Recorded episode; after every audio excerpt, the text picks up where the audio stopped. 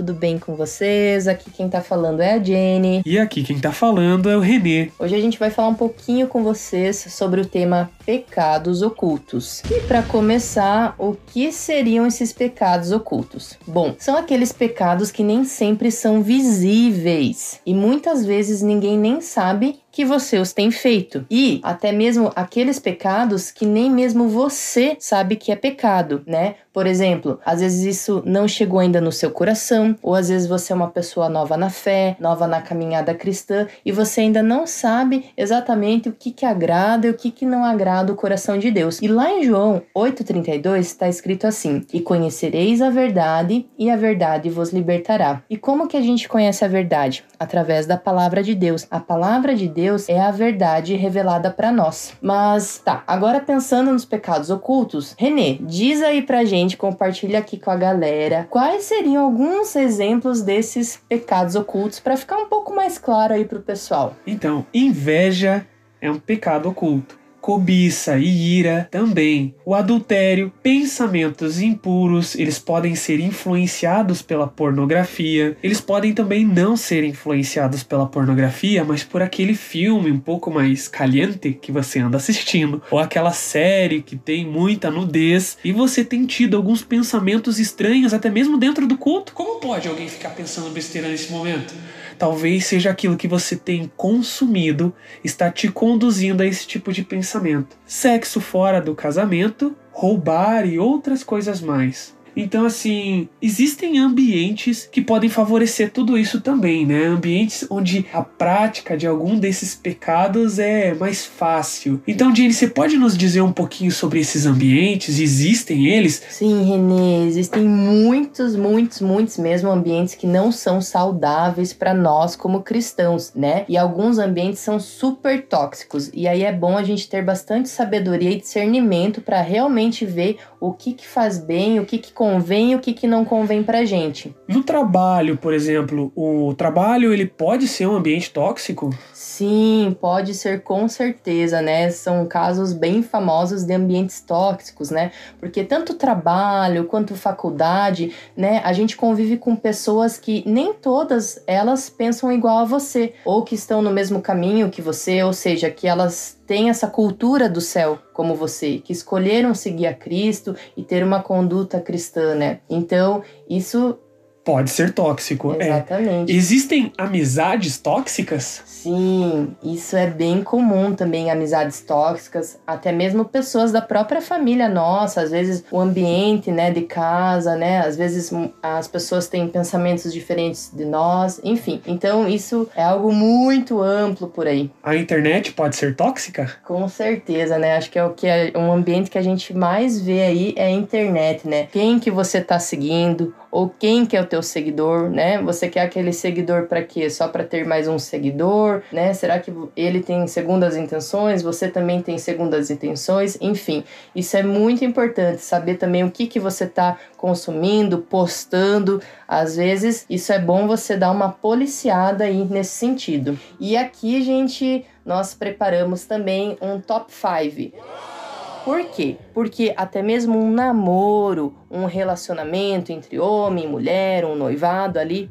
pode ser, pode se tornar um ambiente tóxico. Eu e a Jane, a gente tá junto há quanto tempo, amor? Três anos. Mulheres são melhores com datas, né? Então a gente tá há três anos juntos e nós separamos algumas dessas dicas que são práticas no nosso relacionamento e que eu posso dizer que fazem parte da receita do sucesso do nosso relacionamento em santidade. Então, se você tem aí nesse momento papel e caneta, aproveita para anotar. Anota aí, gente. Eu vou dar um tempinho aqui, vou falar enquanto vocês pegam rapidinho o teu celular mesmo aí, enfim. Então vamos lá para a primeira dica. Número 1. Um. A primeira dica é quando você tá lá com seu namorado, com seu noivo, né? Aquele dia, né, que vocês querem ficar mais de boinha, de repente quer assistir uma série, assistir um filme, né, assistir um anime, né, na Netflix, e vocês querem então de repente ficar no quarto assistindo. Beleza, não tem problema, desde que você não tranque a porta, que você não deixe a porta fechada, deixe ela semi-aberta. Mas além disso, é indispensável que tenha alguém na mesma casa que vocês. E esse alguém que seja alguém prudente. Eu posso, por exemplo, sei lá, chamar um amigo assim pra ir com a gente, aí eu deixo ele na sala e a gente vai pro quarto para assistir o filme? Então depende, né? Quem é esse amigo? Vai que ele é o amigo da onça. É, então tem que tomar cuidado, gente. Não façam a burrada de se trancar no quarto para assistir um filme. Pode ser que tudo isso caminhe para algo que não é legal no relacionamento de vocês. Então, evite. Isso aí. Agora vamos para a dica número. Número 2. Então aí a gente foi para online, né, no sábado. Uhul, online previdencial, massa. Aí o crush foi deixar a crush em casa, beleza, que legal, cuidado, olha que varão valoroso. Bênção de Deus. Olha só. Mas daí deixa lá em casa, mas daí fica ali na frente de casa, dentro do carro, e o carro tem o filme, que legal. Ou fica não. conversando. É, fica falando da palavra de Deus, né? E fica ali, fica ali várias, várias horas ali, fica até o amanhecer e já tá no horário de, do culto das 10. Meu Deus do céu. Acho que isso não é uma boa ideia.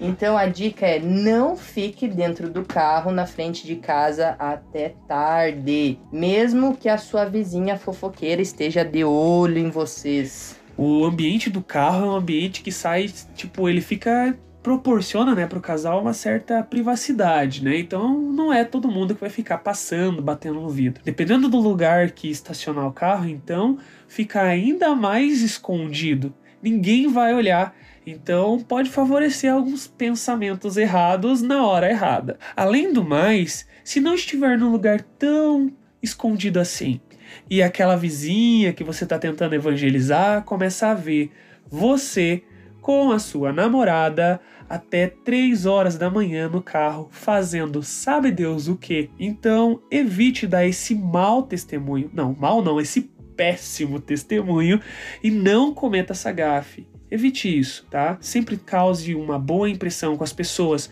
A sua vida fala de Jesus. E aí entra fugir da aparência do mal. Agora a gente vai lá para terceira dica, pessoal. Estão anotando aí? Top 3. Aí, né, o crush, a crush, né?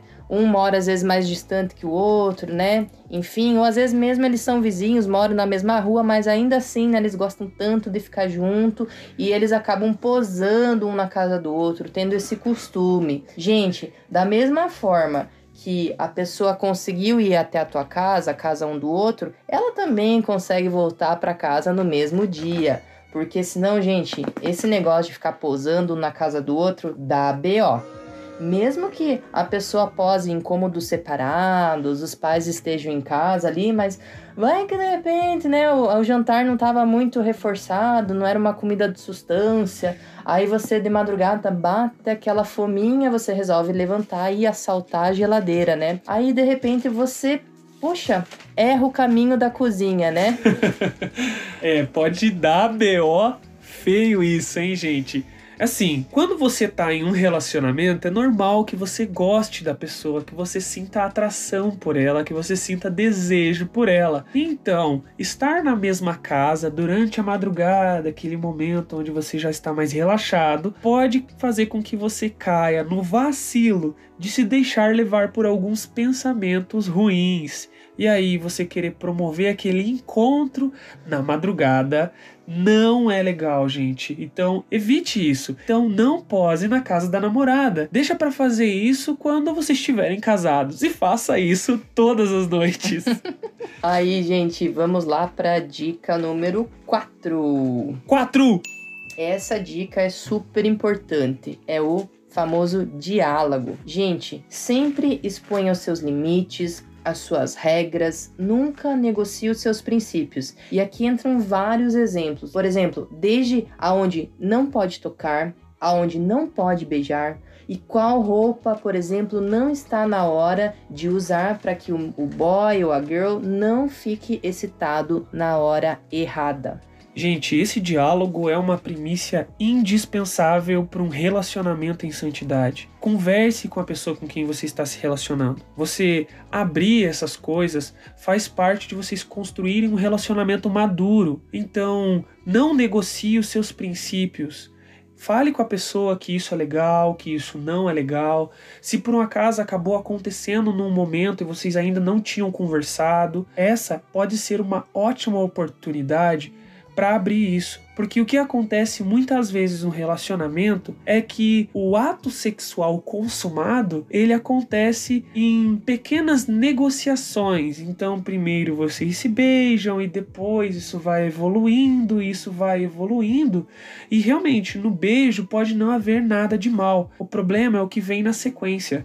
Então, se você não impôs os limites, se vocês não conversaram sobre isso, um ou outro pode acabar cedendo dentro de uma situação de tentação e ambos vão cair. Isso pode causar a ruína do seu relacionamento. Isso pode fazer com que você venha sofrer com tanta culpa que você se afaste da igreja, né? Quantos casos de casais que começaram a cair no pecado, vai se afastando e some. Então não, não caia nessa cilada. Evite isso converse com as pessoas. Eu e a Jenny temos um hábito muito interessante. Quando nós começamos a nos relacionar, a gente começou a consultar casais que eram inspiração para a gente. Conversar com eles sobre como eles lidavam com as situações, pessoas que nos inspiravam, os nossos líderes, até mesmo os pastores, para que a gente possa realmente cultivar um relacionamento de santidade. E aí entra a última dica, a dica número 5. Número 5! A última, mas não a menos importante. Aqui fica assim, gente seja para o seu crush a pessoa que você gostaria que seus filhos se relacionassem. Sabe, isso é uma coisa que eu falo muito para os meus amigos. Eu tenho alguns amigos que são que têm filhas. E aí eu falo, cara, eu tenho um relacionamento em santidade. E isso choca eles, né? Porque eles não são da igreja, eles não entendem a santidade. Então, um dos exemplos que eu dou é: eu sou para minha noiva o genro que eu quero ter. Como você gostaria que fosse o namorado da sua filha? Então, haja assim com a sua namorada, com a sua noiva. E aí, gente, o ambiente do namoro, de um noivado, desse relacionamento, ele acaba sendo uma terra aonde a gente pode plantar. Então, vamos aproveitar para cultivar santidade para que a gente possa colher um casamento abençoado, tá bom?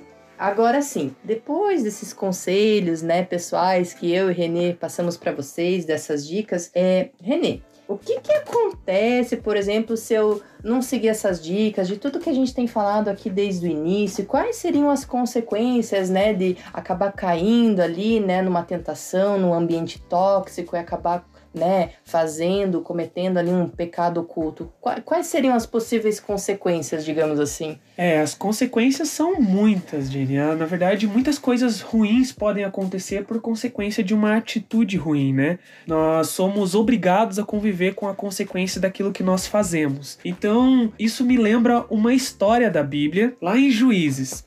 Na verdade, ela começa ali por volta do capítulo 7, 6, que conta a história do povo de Israel saindo do deserto e conquistando a terra prometida. E a primeira cidade que eles vão dominar é a cidade de Jericó. O que, que faz o povo de, é, vem com Josué? Lutar em Jericó. Ei, Jericó. Então, em Jericó era uma cidade muito fortificada, ela era preparada para a guerra.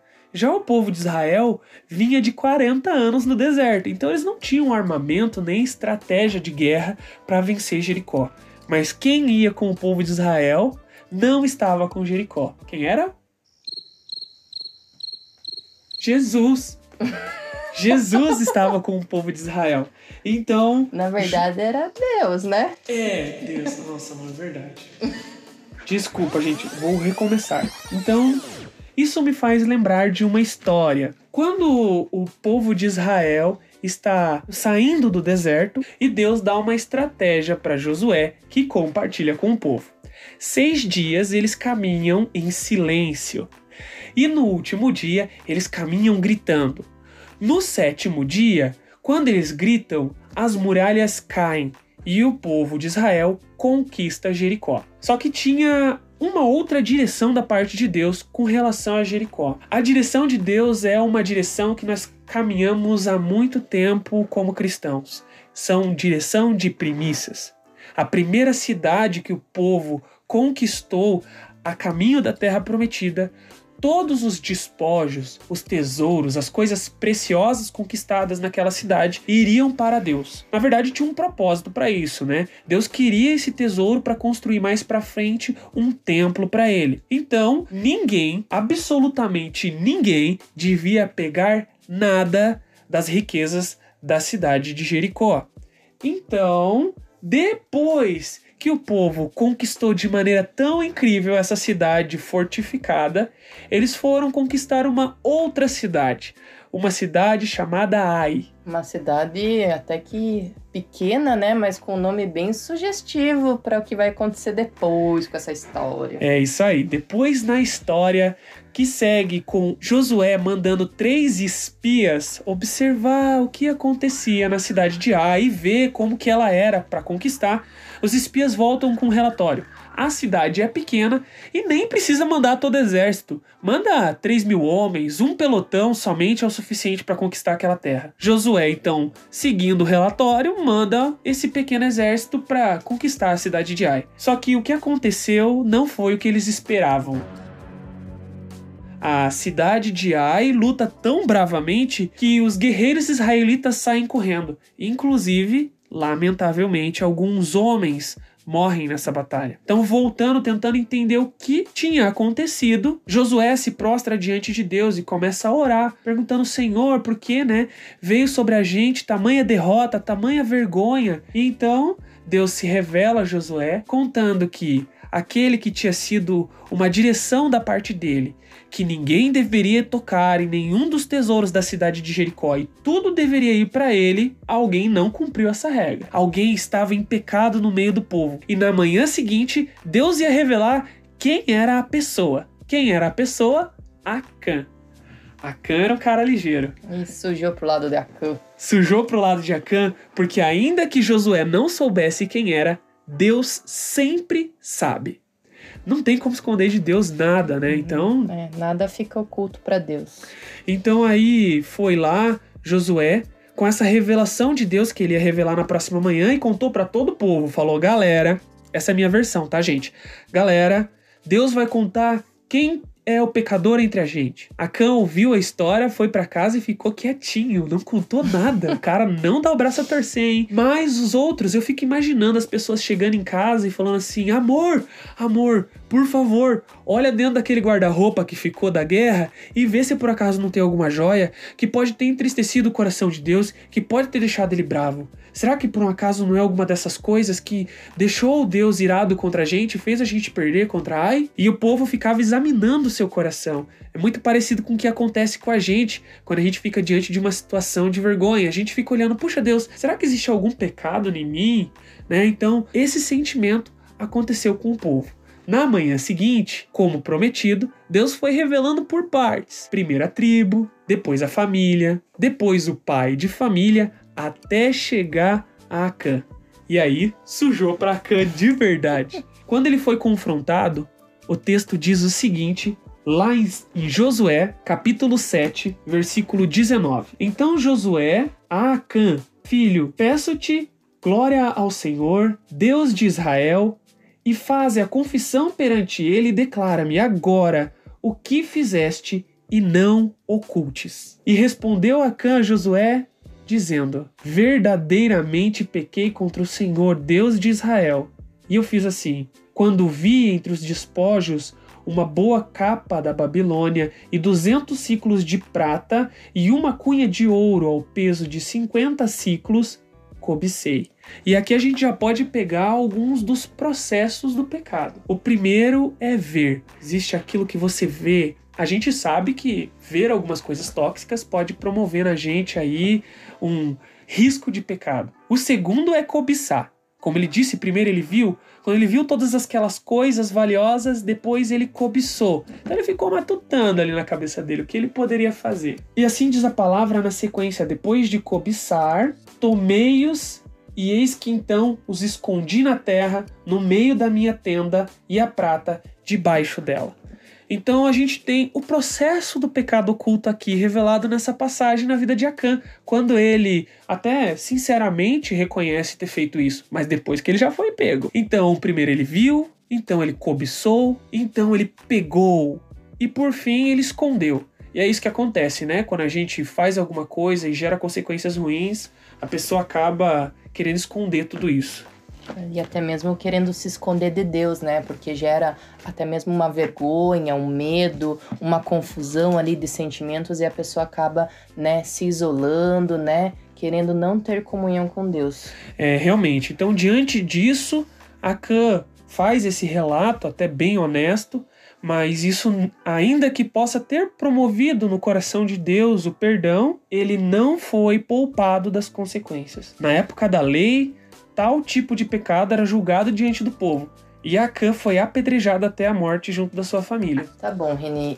E, e aí, então, como, como que acontece? Aonde que entra é, a graça de Deus nisso tudo, na história de Acão, na, trazendo aqui para a nossa vida, para a atualidade? Como que entra a graça de Deus nas nossas vidas? Então, essa história de Acã só até um pouco assustadora, né? Tipo, nossa, o cara foi morto e isso serve para a gente aprender que, de fato, a consequência do pecado é a morte. Talvez não seja a morte física, porque na época dessa história nós estávamos falando do Velho Testamento. Agora nós vivemos uma nova aliança, e graças ao sacrifício de Jesus, e essa é a graça que nós vivemos, nós possamos nós podemos nos apossar da nossa salvação. Então a gente não pode menosprezar. O que a gente tem que fazer é tomar posse disso e aprender com a história de Acã.